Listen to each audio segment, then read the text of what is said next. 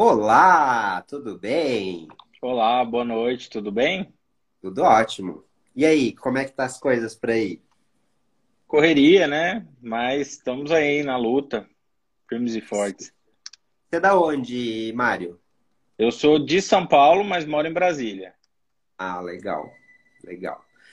Bom, vamos lá. Para quem não está sabendo o que está acontecendo aí, hoje é a nossa live sobre Covid. A gente vai se atualizar com relação a isso. Uh, Mário, vou me apresentar para o teu pessoal aí e depois você se apresenta, que daí para a gente, o pessoal te conhecer, tá? tá para quem não me conhece, meu nome é Luciano Bros, eu tenho 33 anos e eu vivo com HIV há 11 anos. E há 4 anos eu faço produção de conteúdo voltado para HIV e projetos relacionados ao assunto. E essa aqui é o Positividades. Mário, conta para mim aí um pouquinho de você, para o pessoal te conhecer. Eu sou, meu nome é Mário, eu sou médico infectologista é, desde 2011. É, trabalhei em São Paulo, Minas, há sete anos aqui em Brasília. Então, trabalho com pacientes que vivem com HIV e trabalho com todas as outras áreas que a infectologia acaba englobando. Então, atendo paciente com HIV na rede pública, na rede privada e agora com a Covid também. Então, tem esse papel importante e basicamente é, é isso. Muito bom. Vamos lá. Vamos antes da gente vamos dividir em duas partes. A gente vai falar um pouquinho sobre Covid, porque muita coisa já mudou, né, Mário, lá do começo para agora. Uh, e saber o que, que mudou, se a gente tem que mudar alguma forma de, de método de prevenção, alguma coisa assim. E depois a gente fala sobre as vacinas, que são as coisas mais esperadas aí, mais aguardadas, e para a gente se atualizar também como que está funcionando. E aí, me diz, o que, que mudou na questão do Covid? Teve alguma atualização uh, ou continua a mesma coisa que era há um ano atrás? Algumas coisas mudaram em relação a, de novidade em relação à transmissão da doença. É, hoje a gente sabe que o risco de transmissão por materiais contaminados, produtos, é, é, muito menor do que se imaginava. Então, aquela coisa de lavar todas as compras do que ia no supermercado, tal, hoje já se viu que isso não tem tanta importância. A transmissão interpessoal ela é muito mais importante do que isso. Então, não precisa ter todo aquele cuidado que se sugeriu anteriormente se a gente manter uso de máscara, distanciamento e higienização frequente das mãos, isso já, ser, já seria como medida para a transmissão. O que a gente teve de novidade do começo até hoje é a liberação de alguns tratamentos para a Covid, né? então, alguns medicamentos para a Covid. Uh, infelizmente, eles não são medicamentos que resolvem todo o problema, porque ou eles atuam em um momento muito específico da infecção, ou eles atuam para um grupo muito específico. Então, a gente até o momento não tem uma medicação que seja é, eficaz para prevenir casos graves e nem uma medicação que mude a conduta dos pacientes nos casos graves. A gente tem o uso do corticoide, mas que é uma medicação que tem uma ação indireta, não é uma medicação que vai atuar diretamente no vírus. Uh, o que a gente tem de medicamento até o momento que mudou é, a, a, o caminho, o desenrolar dos casos de Covid foi o corticoide, que é reservado para pacientes graves que estão internados e precisam de uso de oxigênio. Uh, as medicações mais modernas que foram lançadas, então, assim, elas têm essa dificuldade de não ser disponível em todos os momentos da infecção, elas têm custo ainda muito alto, é, nem estão disponíveis no Brasil ainda. Então, assim, não é uma coisa que, pelo menos por enquanto, a gente consiga imaginar tá em uso na prática diária, em todos os hospitais, não é uma realidade. A realidade que a gente tem para prevenção da doença são as vacinas. Essas sim são, são boas notícias, né? A gente já tem várias vacinas aprovadas uh, pelo mundo, a gente já tem países aí que estão bastante avançados em relação à vacinação. Então, Sim. o que mudou basicamente da doença é, foram alguns conceitos do que não funciona. Então, a gente já tem muita coisa que foi testada e que infelizmente não funcionou.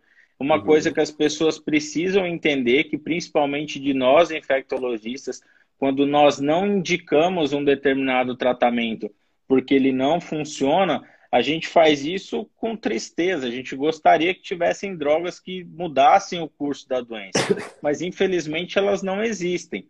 Né? Então não tem medicamento para prevenir a Covid, não tem medicamento que atrase é, o desenrolar da história. Infelizmente, não tem. A melhor maneira de prevenir é prevenir a infecção.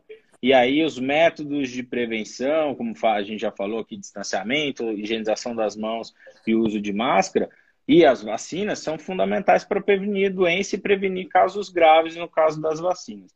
Mas a gente hoje já sabe, pelo menos, que muita coisa que foi testada, inclusive alguns antirretrovirais que já foram testados, não mudaram o prognóstico dos pacientes.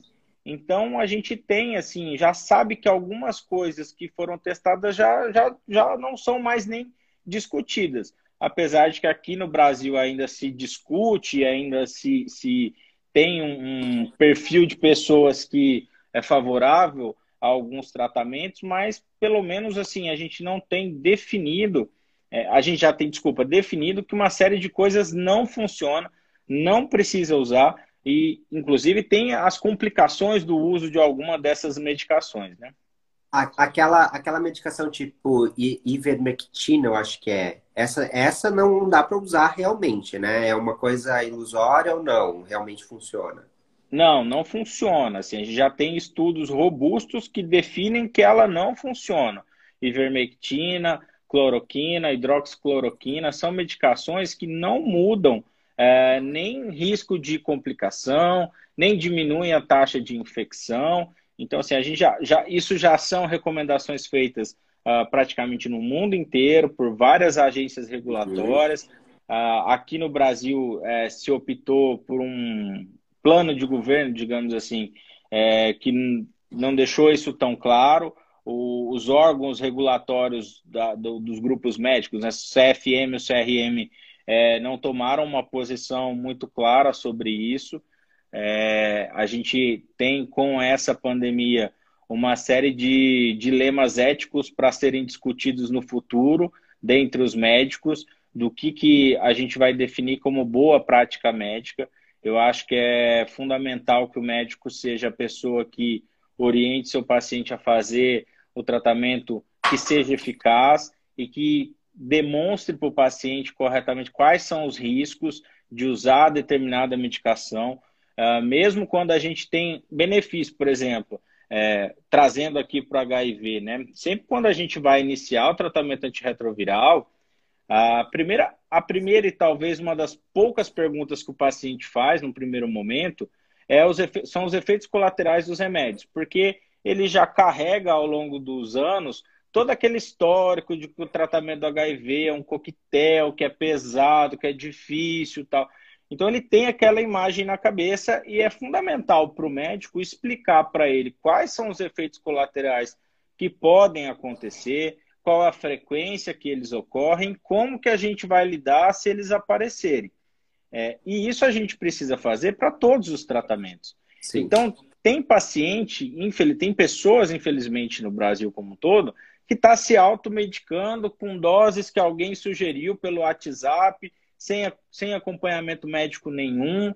É, e aí a gente está começando a ver as complicações do uso dessas medicações, que, é, no caso, por exemplo, da cloroquina, que tem suas indicações em outras doenças, é, aí a gente tem benefício conformado e precisa de todo um acompanhamento para poder é, ver como o doente vai evoluir. É, um outro exemplo, trazendo aqui para o HIV, a gente tem a PrEP, por exemplo. A uhum. PrEP é uma medicação que não dá simplesmente para o paciente tomar e beleza, estou tomando a PrEP, estou protegido, vida que segue. Não, você precisa. Tem uma sequência de exames para serem feitas, porque os efeitos colaterais podem acontecer. E muitas Sim. vezes, efeito colateral não é só o sintoma que o paciente desenvolve, são alterações laboratoriais potencialmente graves que precisam ser acompanhadas.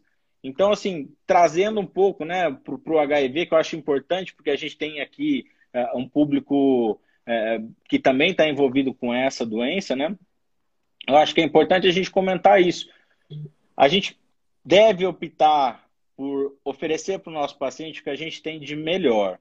E tem que ter bastante coragem, inclusive, para ser franco com o paciente e dizer para ele que no momento a gente não tem uma opção que seja eficaz para o tratamento daquela doença. É muito fácil eu passar qualquer remédio, fingir que eu estou fazendo alguma coisa pelo meu doente e depois, se ele complicar, não sou eu que acompanho, é o médico da UTI que vai acompanhar, é o médico do pronto-socorro. Isso a gente tem visto muito na prática, infelizmente. Né? Então, as prescrições aí por, por WhatsApp, pessoas que seguem correntes é, ideológicas e, e tratam ou não tratam, variando do que a sua corrente ideológica diz, se toma vacina X, se toma vacina Y. Então, assim, a gente caminha e está no momento onde essas orientações elas deveriam ser pautadas pela ciência e não por achismos e por outros é, é, mecanismos por fora que a gente, infelizmente, sabe que não está resolvendo. É, se as pessoas buscarem aquilo que a Sociedade Brasileira de Infectologia e a maioria dos infectologistas uh, divulgaram ao longo dos meses, vocês vão ver que basicamente tudo que foi acontecendo foi, de certa forma, previsto. Porque uma, uma coisa que as pessoas precisam entender é que coronavírus não é uma novidade para a gente. Esse coronavírus tem um perfil diferente dos anteriores, mas as doenças virais não são novidades. A gente sempre soube que tratar doença viral grave é bastante complicado, sempre foi muito difícil. Uh, a gente já tinha uma estrutura para produção de vacinas também já conhecida. Então, só para as pessoas entenderem, Existem mecanismos atuais de produção de vacina que de fato são novos, são modernos, mas boa parte das vacinas que a gente usa usa raciocínio que já foi empregado em vacinas anteriores. Então, é uma falácia dizer que tudo que está acontecendo agora é novo, que ninguém sabe nada. A gente sabe muita coisa sim. À medida que o tempo vai passando, a gente vai começando a entender melhor como essa doença avança. A, a gente já está numa fase da, da, da, da doença, da pandemia, onde a gente já está começando a ver as complicações da Covid. O que uhum. vem depois são sintomas que persistem depois da infecção. Existe já uma síndrome bastante característica com alguns sintomas. Então, assim, a, até para os outros médicos que não são infectologistas, é, todo mundo vai ter que estar tá antenado no que está acontecendo com Covid, porque cardiologista vai receber paciente com Covid, com complicações, reumatologista, pneumo. Então, porque doença viral, quando é grave, ela pode atingir vários órgãos e vários sistemas do nosso organismo. Sim. É bastante incomum? É. Geralmente as doenças são, seguem um curso de um quadro clínico mais leve. Mas quando agrava, pode deixar sequelas que vão durar aí algumas semanas, até meses. Sim.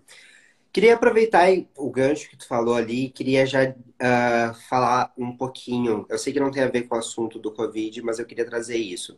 Quando eu planejei a lojinha do Positividades agora, trazendo serviços tipo personal, trazendo uh, a questão de yoga, e vou trazer outras coisas também, eu já também pensei nessa questão do, do pós-Covid. Então, tudo que eu estou fazendo agora, eu já estou pensando no pós-Covid. Porque a gente sabe que provavelmente vai ter um aumento de pessoas em depressão, vai ter um aumento de pessoas uh, isoladas, porque estão acostumadas já a estar isoladas por conta do, da pandemia. Então, só queria pegar esse gancho, aproveitar e comentar contigo isso, e com quem não sabe ainda, que tem essa estratégia também, por isso que eu pensei as coisas Positividades, as atividades novas, voltada para esse pós-pandemia. Então, eu já estou trabalhando agora uma coisa que é para pós-pandemia, entendeu? Só, é só pegar o gancho mesmo. E vai ser Mas... bastante relevante. É, pode, pode falar. Não, eu só, eu só trouxe realmente para a gente poder. Uh, porque muita gente diz, ah, está fazendo isso, está fazendo aquilo, mas eu já estou pensando lá na frente.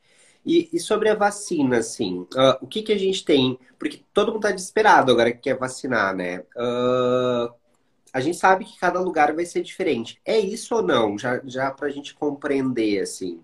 Tá. Deixa eu só terminar, antes de começar a falar de vacina, Luciano, eu quero falar um pouquinho sobre Covid e HIV, tá? Que é uma dúvida bastante comum.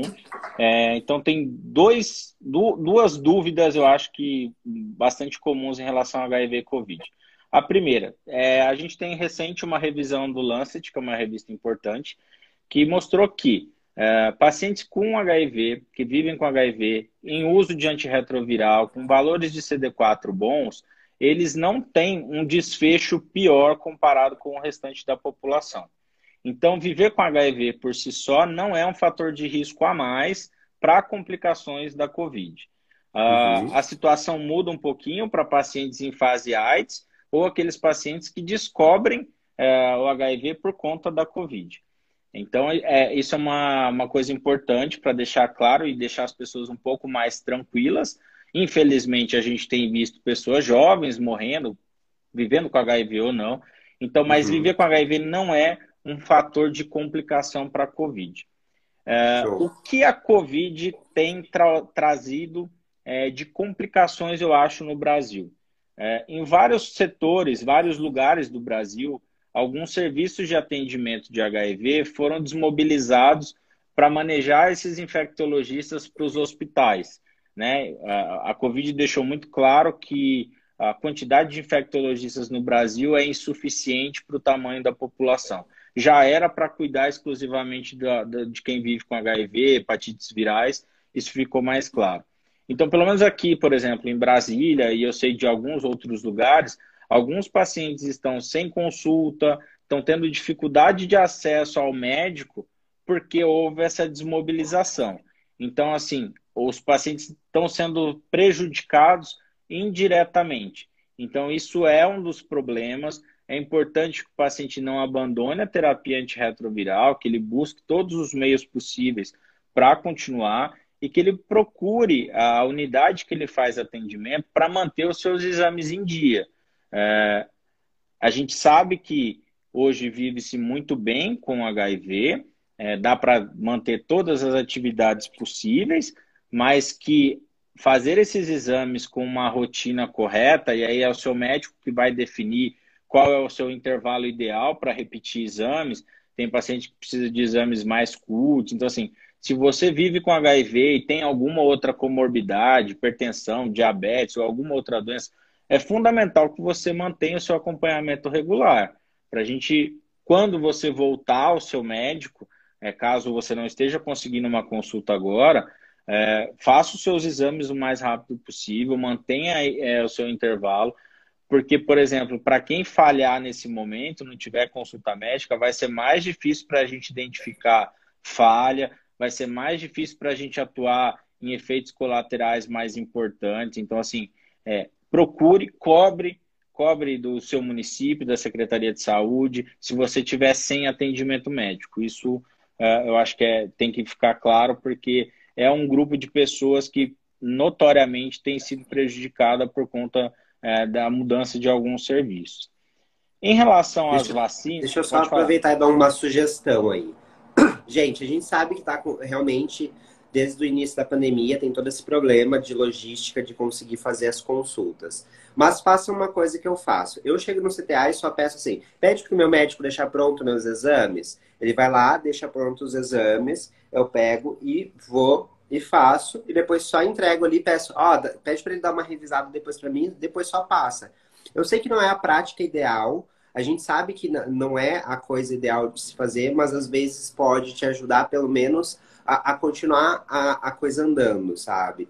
E o mais importante, começa a entender seus exames. Tem alguns vídeos anteriores, alguns meses atrás, que você começa a entender seus exames. Por quê? Isso te dá mais autonomia e te dá deixa menos dependente tanto do médico. Hoje eu consigo ver meus exames. Exemplo, eu tava com um problema nos meus exames, eu já vi e já fui lá, ó, médico, preciso disso aqui. Eu não precisei ficar uh, desesperado, por exemplo. Eu acho que isso é importante. Não sei se no CTA aí é comum fazer isso, Mário, mas eu acho que talvez seria uma coisa até ideal até os CTAs do Brasil uh, adequarem isso, porque facilitaria a vida de quem vive com HIV.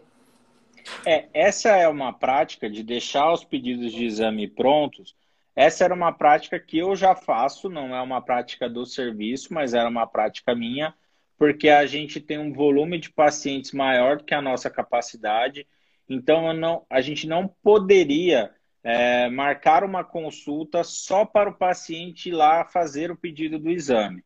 Porque se ele for lá e não for com um resultado de exame, eu não vou conseguir avaliar esse doente. Vou, ele vai precisar pegar o pedido e voltar daqui 15, 20 dias.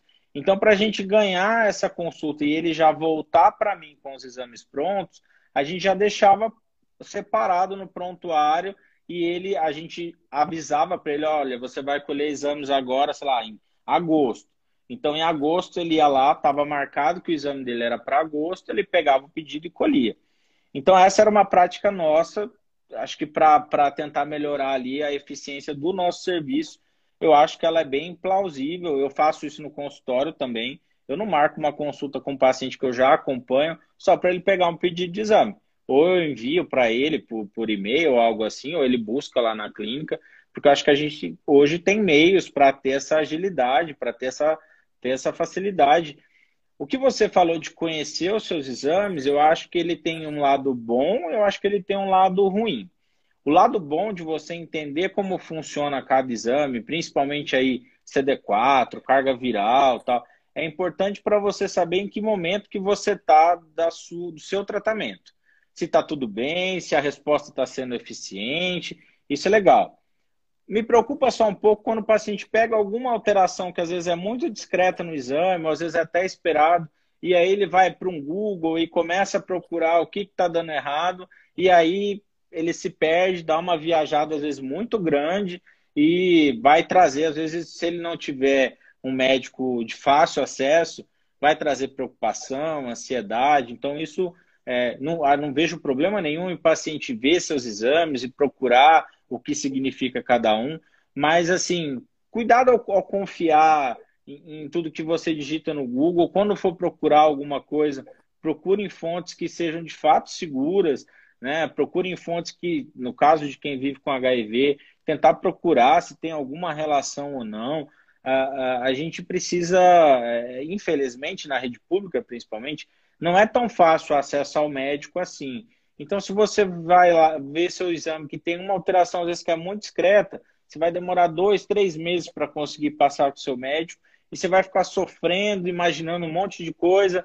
E às vezes é, era uma alteração simples, que, que não, não era, às vezes, porque assim, se você botar qualquer coisa no Google, pode ser câncer, pode ser um negócio que você morre amanhã, ou pode ser algo muito leve. Então depende muito do, do seu grau de ansiedade para você ver como você vai lidar com isso, né?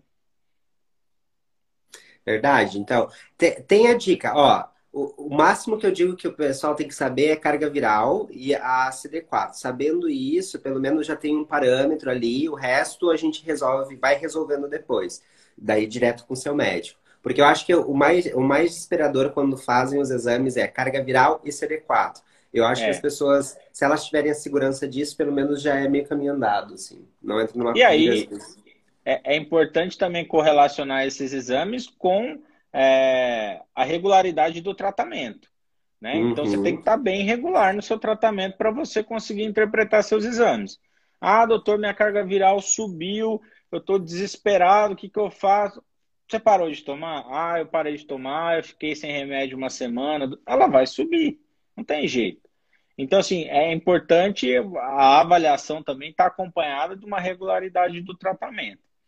Isso em aí. relação às vacinas, é, então as vacinas são hoje, sem dúvida, a melhor medida de proteção da doença e a melhor medida para controle da doença. Uma vez que a vacina ela vai ter uma proteção excelente, isso eu estou falando de modo geral de todas as vacinas liberadas e disponíveis. Uma proteção excelente para redução de mortes e para redução de, inter... de complicações mais graves que levem pacientes à internação e UTI. E uma proteção muito boa para evitar a infecção. Então, a função principal da vacina, para essa vacina, não é necessariamente evitar que todo mundo que foi vacinado não seja infectado, mas é vacinar principalmente, é reduzir é, com a vacinação o número de óbitos e o número de complicações que levem os pacientes a internar. A gente está vivendo hoje, infelizmente, é um dia muito triste, né? Completamos 400 mil óbitos pela Covid no Brasil. Então, é para a gente tentar não é, superlotar ainda mais um sistema de saúde que entrou em colapso, tanto na rede pública quanto na rede privada. Ah, as vacinas que a gente já tem disponível, elas já são é, bastante seguras. Ah, só para as pessoas uhum. entenderem, né, existe todo um planejamento durante o processo de pesquisa, produção e liberação de vacinas. É, o que foi feito com a Covid agora foi tentar desburocratizar todo esse processo para que ele fosse mais ágil e uhum. fazer com que alguns procedimentos que eles eram sequenciais, eles andassem ao mesmo tempo, para que a gente ganhasse tempo. Então, vacina, as vacinas que foram liberadas, elas não pularam etapas de um processo bastante rígido, seja aqui no Brasil, seja no mundo como um todo. Algumas etapas foram é, caminhando ao mesmo tempo, e aí, quando a gente tem os chamados estudos de fase 3, que são os estudos que liberam a vacina para uso comercial, a gente tem estudos em uma população X, aí depende o número de pessoas. Quando a gente traz essa vacina para a vida real, a gente tem resultados que podem ser iguais melhores ou piores do que o que a gente viu no estudo. Então, uhum. a gente já tem estudo de vida real das vacinas disponíveis e os resultados ou foram iguais ou foram melhores do que as vacinas tinham mostrado nos estudos anteriores. À medida que a gente vacina uma quantidade de pessoas muito maior, a gente começa a ter efeitos colaterais que às vezes não apareciam nos estudos de fase 1, 2 e 3, começam a aparecer que é o que está acontecendo com a vacina da AstraZeneca, a vacina de Oxford. Então, uhum. foram notados alguns eventos trombóticos é, que, pelo número de eventos comparado com o número de doses aplicadas, o risco da vacina causar um evento trombótico é infinitamente não, mas é um número muito menos importante do que o risco de um evento trombótico causado pela Covid. Então, assim, ah, eu não quero ter trombose. Então, eu não vou tomar a vacina porque eu não quero ter trombose. Eu não quero correr esse risco. Então, você não toma a vacina, você pode correr o risco de adquirir Covid, e aí você tem um risco muito maior de ter trombose pela Covid. A gente tem visto é, eventos trombóticos em até 20% dos pacientes com Covid. É, então, assim, é um efeito colateral novo, mas que não contraindica uh, não sugere que a gente precise parar a vacinação. Uma coisa que é nova nesse processo das vacinas, todo mundo que está sendo vacinado precisa ser acompanhado, porque os efeitos colaterais, caso apareçam, precisam ser informados para as autoridades sanitárias e elas levantarem esse dado. Seja uhum. efeito colateral mais leve, seja efeito colateral mais grave. Então, é feita uma vigilância para identificar esse número de casos. Então, assim, o que a gente tem visto até agora, é, basicamente os da AstraZeneca foram mais importantes, é, ainda são números muito pequenos de evento comparado com as milhões de doses que já foram aplicadas. E aí a gente precisa entender que vacina é um tratamento e, como todo tratamento, tem risco. Então, assim, tem efeito grave em vacina? Pode acontecer. Quando a gente está falando de, uma, de vacinas que tendem a vacinar mais de 6 bilhões de pessoas no mundo, é óbvio que a gente vai ter evento grave. A gente sabe disso. Pode ter evento fatal? Pode ter evento fatal. Agora, a gente não pode, é, por ter uma vacina segura, contraindicar a vacinação por conta de um evento que é muito reduzido. O efeito benéfico das vacinas disponíveis são muito maiores do que o potencial risco que elas podem causar em termos de efeitos graves. Então, hoje, a gente não precisa escolher vacina. A gente tem que ou esperar para tomar a vacina que eu quero. Isso é um erro. Tome a vacina uhum. que está disponível para você. Quanto antes a gente vacinar a população, é melhor. Então não fiquem esperando pela vacina X, pela vacina Y. Eu não confio na que é feito em tal país. Eu só vou tomar se for produzida aqui. Então, assim, não precisa disso. A gente precisa vacinar o máximo de pessoas possíveis. É só com uma vacinação de fato em massa que a gente vai conseguir fazer com que uh, a gente volte a ter uma vida mais próxima do que era antes. Eu não vou dizer que a gente vai voltar a uma vida normal, porque tem muita gente que vai precisar se reestruturar em termos de trabalho, muita gente vai precisar se reestruturar do ponto de vista psicossocial. Então, a vida, na minha opinião, não vai voltar ao normal para ninguém. Vai todo mundo voltar meio bagunçado por um período. Sim. Eu só vou dar um adendo aí já para a gente fechar esse assunto. Que assim, gente, a gente precisa ter ciência que, principalmente quem está aí, que vive com HIV, que já faz tratamento. Antigamente, quando a gente ia falar sobre tratamento de HIV, sempre era aquela coisa: vai ficar assim, vai ter lipodistrofia, vai ficar atrofiado, vai ficar com, sei lá, uh, cego, uh, inventou um monte de coisa, né? Então, tipo assim, existiam vários efeitos uh, colaterais que se falavam. É a mesma coisa com relação à vacina. A vacina, ela está em andamento, as pessoas, elas estão realmente... A gente tem um fluxo de vacinas, pode ser que algumas pessoas tenham efeitos colaterais, pode ser que outras não tenham. Pode ser que pessoas que vivem com HIV tenham sintomas, pode ser que não tenham. Cada organismo vai funcionar de uma forma. Não quer dizer que tudo que acontece com outra pessoa vai acontecer contigo. Então, por isso que é importante essa conscientização com relação às vacinas e com relação ao tratamento de HIV também. Por quê? Se a gente ficar ouvindo muito o que, que as pessoas falam, a gente deixa de passar uma oportunidade, que nem, cara, que legal, que bom que, que quem vive com HIV vai, tá, vai ter o benefício de poder fazer a vacina de HIV. Então não perca essa oportunidade, porque você vai ser um dos primeiros, sabe? E, e o HIV é ruim, é horrível, é, é, é, é uma coisa que não é fácil, mas tipo, é, é a oportunidade, por mais que o HIV seja ruim, tá te dando a oportunidade de ser um dos primeiros a fazer a vacina. Então não perde essa oportunidade, sabe? Porque é a tua saúde, é o que vai fazer uh, a gente conseguir parar o, a pandemia, conseguir ter uma vida normal lá para frente. É, assim, é, só para quem vive com HIV e faz uso de antirretroviral, qualquer efeito colateral possível que o seu médico te falou, ele vai ser muito mais provável de acontecer do que os efeitos colaterais com a vacina.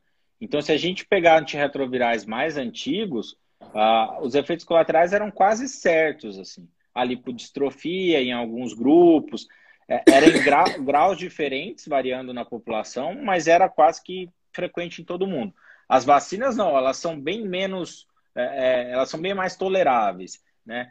Então, para o grupo específico das pessoas que vivem com HIV, então a vacina foi, é, esse grupo foi colocado como um grupo prioritário, Uh, infelizmente, não há uma uniformidade de que em qual momento elas vão ser usadas. Então, isso não está muito claro. A nota técnica do Ministério da Saúde, por exemplo, sugeria que os pacientes recebessem a vacina no local onde fosse dispensado a medicação, porque aí é, seria melhor por conta de sigilo, porque já tem lá o cadastro no Ciclone. Uh, pelo menos na realidade de Brasília, que eu acho que isso não é possível a maioria dos serviços que dispensam não tem estrutura para poder aplicar a vacina, então provavelmente ele vai ter que procurar um outro serviço e aí vai precisar de algum documento que comprove a doença, mas ainda não está muito claro é, em que momento que essas pessoas vão se encaixar. A princípio, os grupos prioritários, sejam pacientes hipertensos, diabéticos, uh, quem vive com HIV e várias outras doenças, eles vão entrar num cronograma de idade também. Então, provavelmente vai decrescendo a idade, assim como foi nos idosos.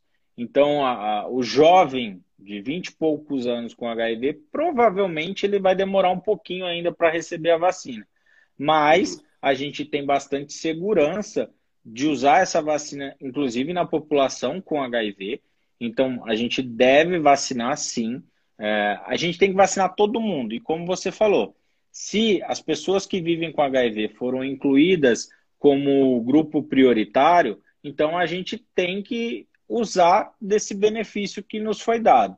Como eu falei no início, possivelmente as pessoas que vivem com HIV, boa parte delas não teriam um risco a mais de gravidade pela Covid, mas conseguiu entrar no grupo prioritário. Então, é um benefício, vamos usar desse benefício, tá? É, se você está nesse grupo prioritário, você não está roubando vacina de ninguém, você não está furando fila, você está exercendo um direito seu.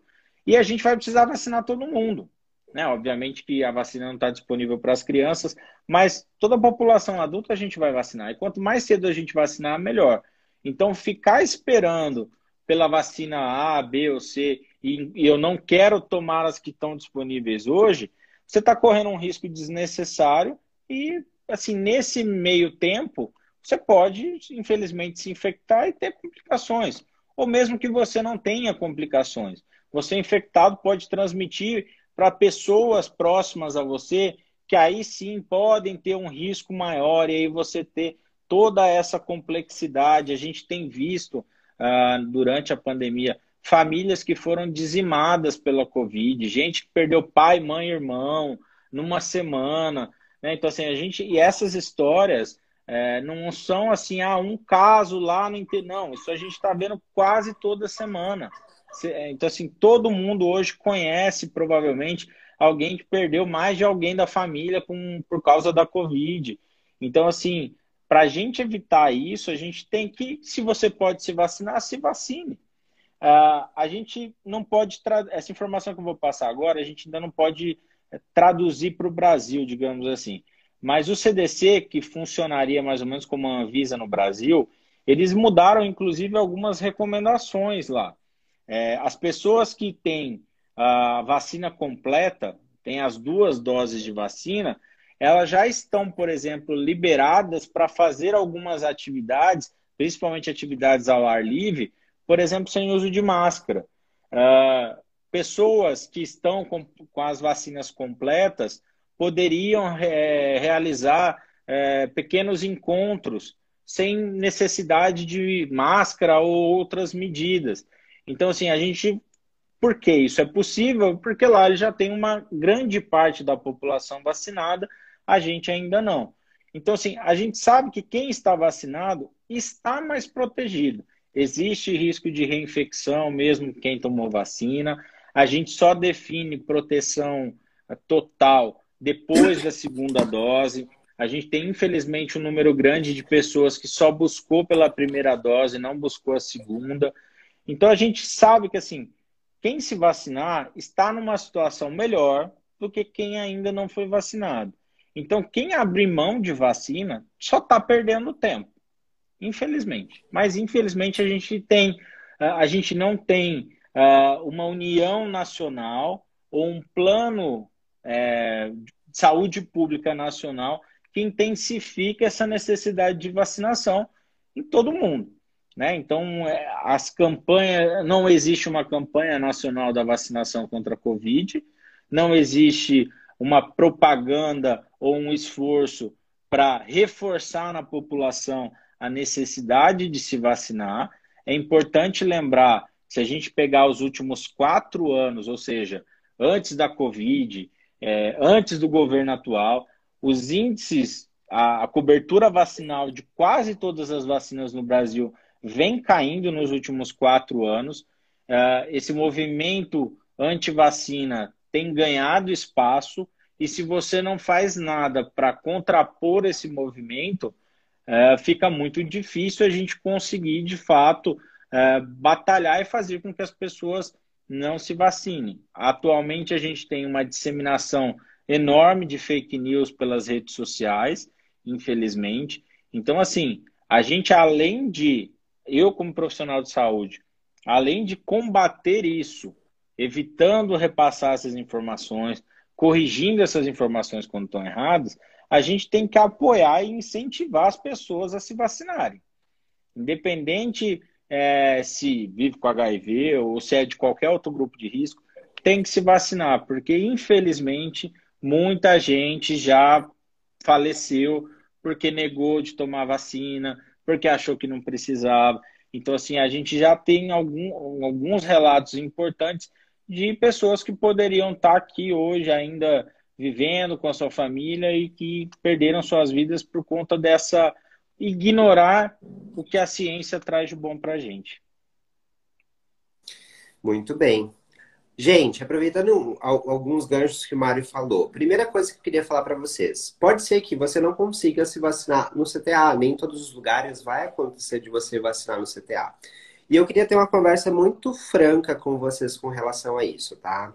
Uh, às vezes, ah, eu vou ter que ir num postinho fazer lá, mas a fulana trabalha lá. Às vezes a fulana nem vai ver você indo lá.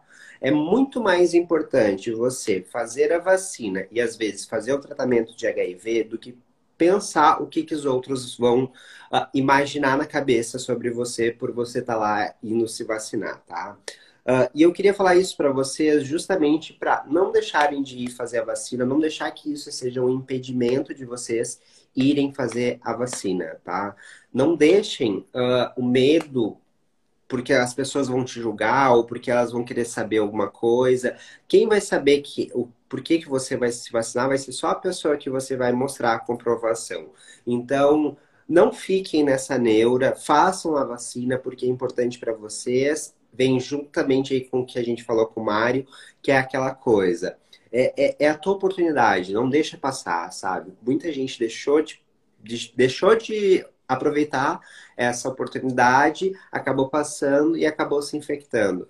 E se a gente quer fazer uh, o Brasil mudar, as coisas mudarem, a gente precisa começar por nós. É a gente disseminando essas informações que vocês aprenderão aqui para outras pessoas. É, é, realmente combatendo todo esse estigma que tem com relação às vacinas, como o Mário falou. Por quê? A partir do momento que a gente se empodera, por exemplo, com relação ao HIV e para de ter medo de ir lá tomar vacina, para de ter medo de ir lá buscar medicação, uh, a gente começa a mudar a percepção das coisas, sabe? E dica, vão e façam a vacina. Não percam a oportunidade de vocês. Eu sei que tem um monte de gente aí já ansioso, mas se por acaso, ah, é no postinho perto de casa e só tem aquela opção, não deixem o, o medo que vocês têm deixar de você ir lá se vacinar. Eu sei que é horrível ter que, ter que tipo, às vezes encarar e a gente fica com medo realmente. Mas não percam oportunidade de se vacinar, tá?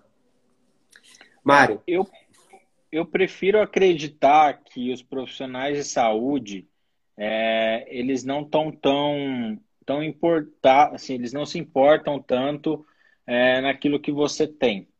Né? Eu, ah, pode, tem o fulano que ficou sabendo e aí espalhou para a cidade inteira? Tem, mas eu prefiro acreditar que isso é a exceção, isso não é a regra. Então, acho que assim, de fato, se você tem a opção de procurar vacina em, outro, em outra unidade, que seja mais longe, procure.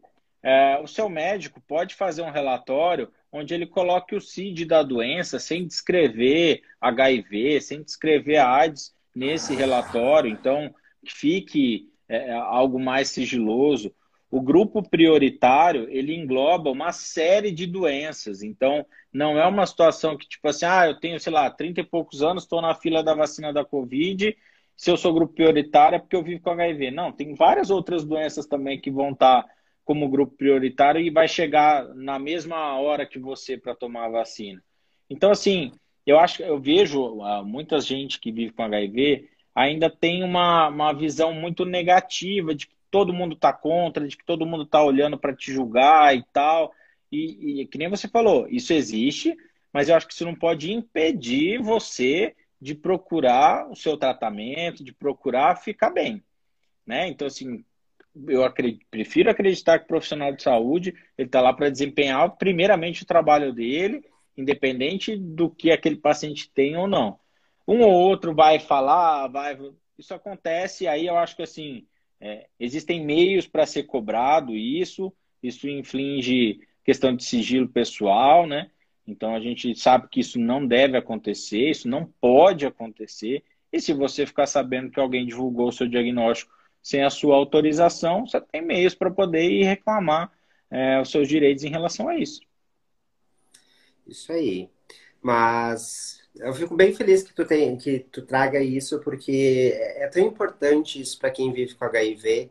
E é aquela coisa, né? A gente começar a se empoderar, né, Mário? Eu acredito que quem vive com HIV tem que parar de se esconder ou parar de ter medo da sociedade e começar Tipo, se diabetes, ah, a pessoa falar que tá com diabetes, ah, tá tudo bem, por que, que quem vive com HIV tem que ficar se escondendo, né? A gente precisa realmente começar a romper essas barreiras e fazer as pessoas serem mais livres com relação à sorologia, não precisar mais ficar escondido naquela penumbra que muita gente vive, e tu já deve saber disso mais que eu, né?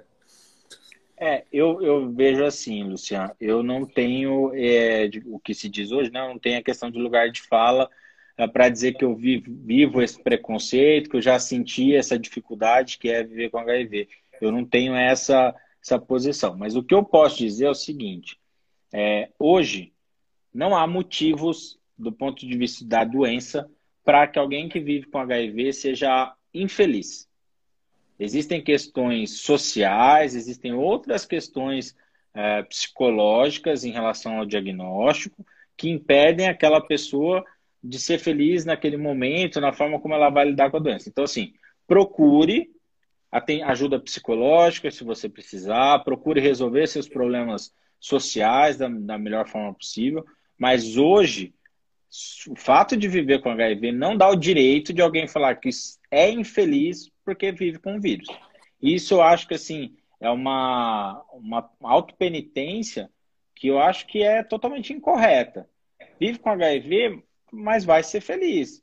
É difícil, a gente não tem que romantizar a doença, é melhor viver sem o vírus, pela questão de preconceito, pela questão de ter que usar medicamento, pela questão de risco de complicações pelo uso do medicamento, mas não dá para dizer, olha, recebi meu diagnóstico, a partir de agora minha vida acabou, eu não vou conseguir mais isso, não vou conseguir mais aquilo. Se você se boicotar em relação aos seus planos, aos seus sonhos, eles não vão acontecer, mas é a culpa é sua.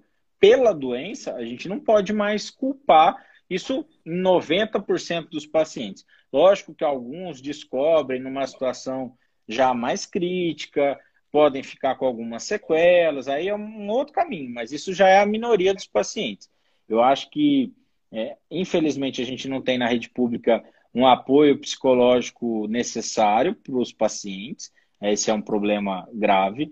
Mas eu acho que também cabe ao paciente, frente ao seu diagnóstico, que ele comece a, a lidar com isso não como um problema diário para ele. Né? Eu digo que assim, é, quem vive com HIV, você talvez vai dizer isso melhor, vai lembrar da doença naqueles 10, 15 segundos que demora para pegar o remédio na caixinha e tomar. O resto do seu dia você vai viver normalmente. Agora, se você achar que sua vida acabou, tal, você vai arrumar um monte de desculpas para deixar de fazer as coisas que você queria fazer. Verdade. Verdade, porque eu já deixei de fazer muita coisa, gente. Hoje eu tô recuperando tudo aquilo que eu deixei passar por muitos anos. Então, é, às vezes todo mundo, algumas pessoas dizem assim: "Ah, tu me inspira". Se é para usar para inspiração boa, para tipo assim, não desistir, para continuar em frente, para tipo ir à luta, se inspire mesmo, tá? Porque a, a coisa é realmente dizer para vocês, siga em frente, não deixa a peteca cair. Mário, foi muito boa nossa conversa. Eu acho que a gente veio com a questão do Covid, mas tem muito mais coisas amplas. Eu acho que essa live foi super, super, super uh, agregador em vários sentidos, porque não trouxe só a Covid, mas várias outras coisas, aspectos sociais. Queria te agradecer muito por participar e estamos aí, toda precisar a gente vai conversando e vai se trocando. Tá, Joia. Obrigado pelo convite, Luciano. É, parabéns aí pelo trabalho que você desenvolve. Eu acho muito corajoso de quem se coloca na sua posição e vários outros ativistas na área. É, não é fácil dar a cara a tapa para receber críticas, muitas vezes muito pesadas. às vezes que, que desestimulam. Tenho certeza que você já passou por esse momento também. E acho que é importante falar sobre isso é, para que as pessoas que vivem com HIV entendam como é a realidade, como é que as outras pessoas conseguem seguir a sua vida da forma que elas querem. Então, assim, acho que vocês, todo mundo que produz conteúdo, é um caminho muito importante para que essas pessoas consigam é, canalizar suas forças, canalizar bons pensamentos. Eu acho que vocês fazem um trabalho aí fundamental. É, vocês são acessíveis para todo mundo. Então, eu vou, me coloco aqui à disposição sempre de ajudar você e ajudar os outros canais aí que, que trazem é, muita motivação para os pacientes.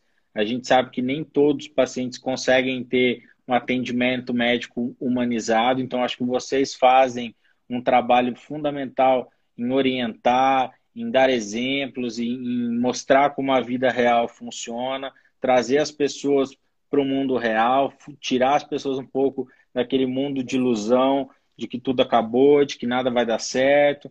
Eu acho que, assim, parabéns pelo trabalho de vocês, principalmente porque eu imagino, por acompanhar alguns muito de perto, tudo que vocês sofrem em relação a críticas e preconceitos. Muito obrigado. Quase chorei.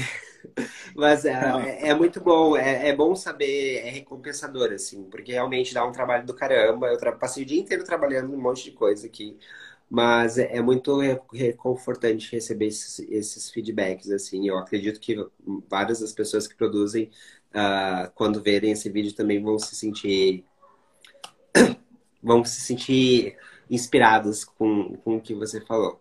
Mário, mais uma vez, obrigado.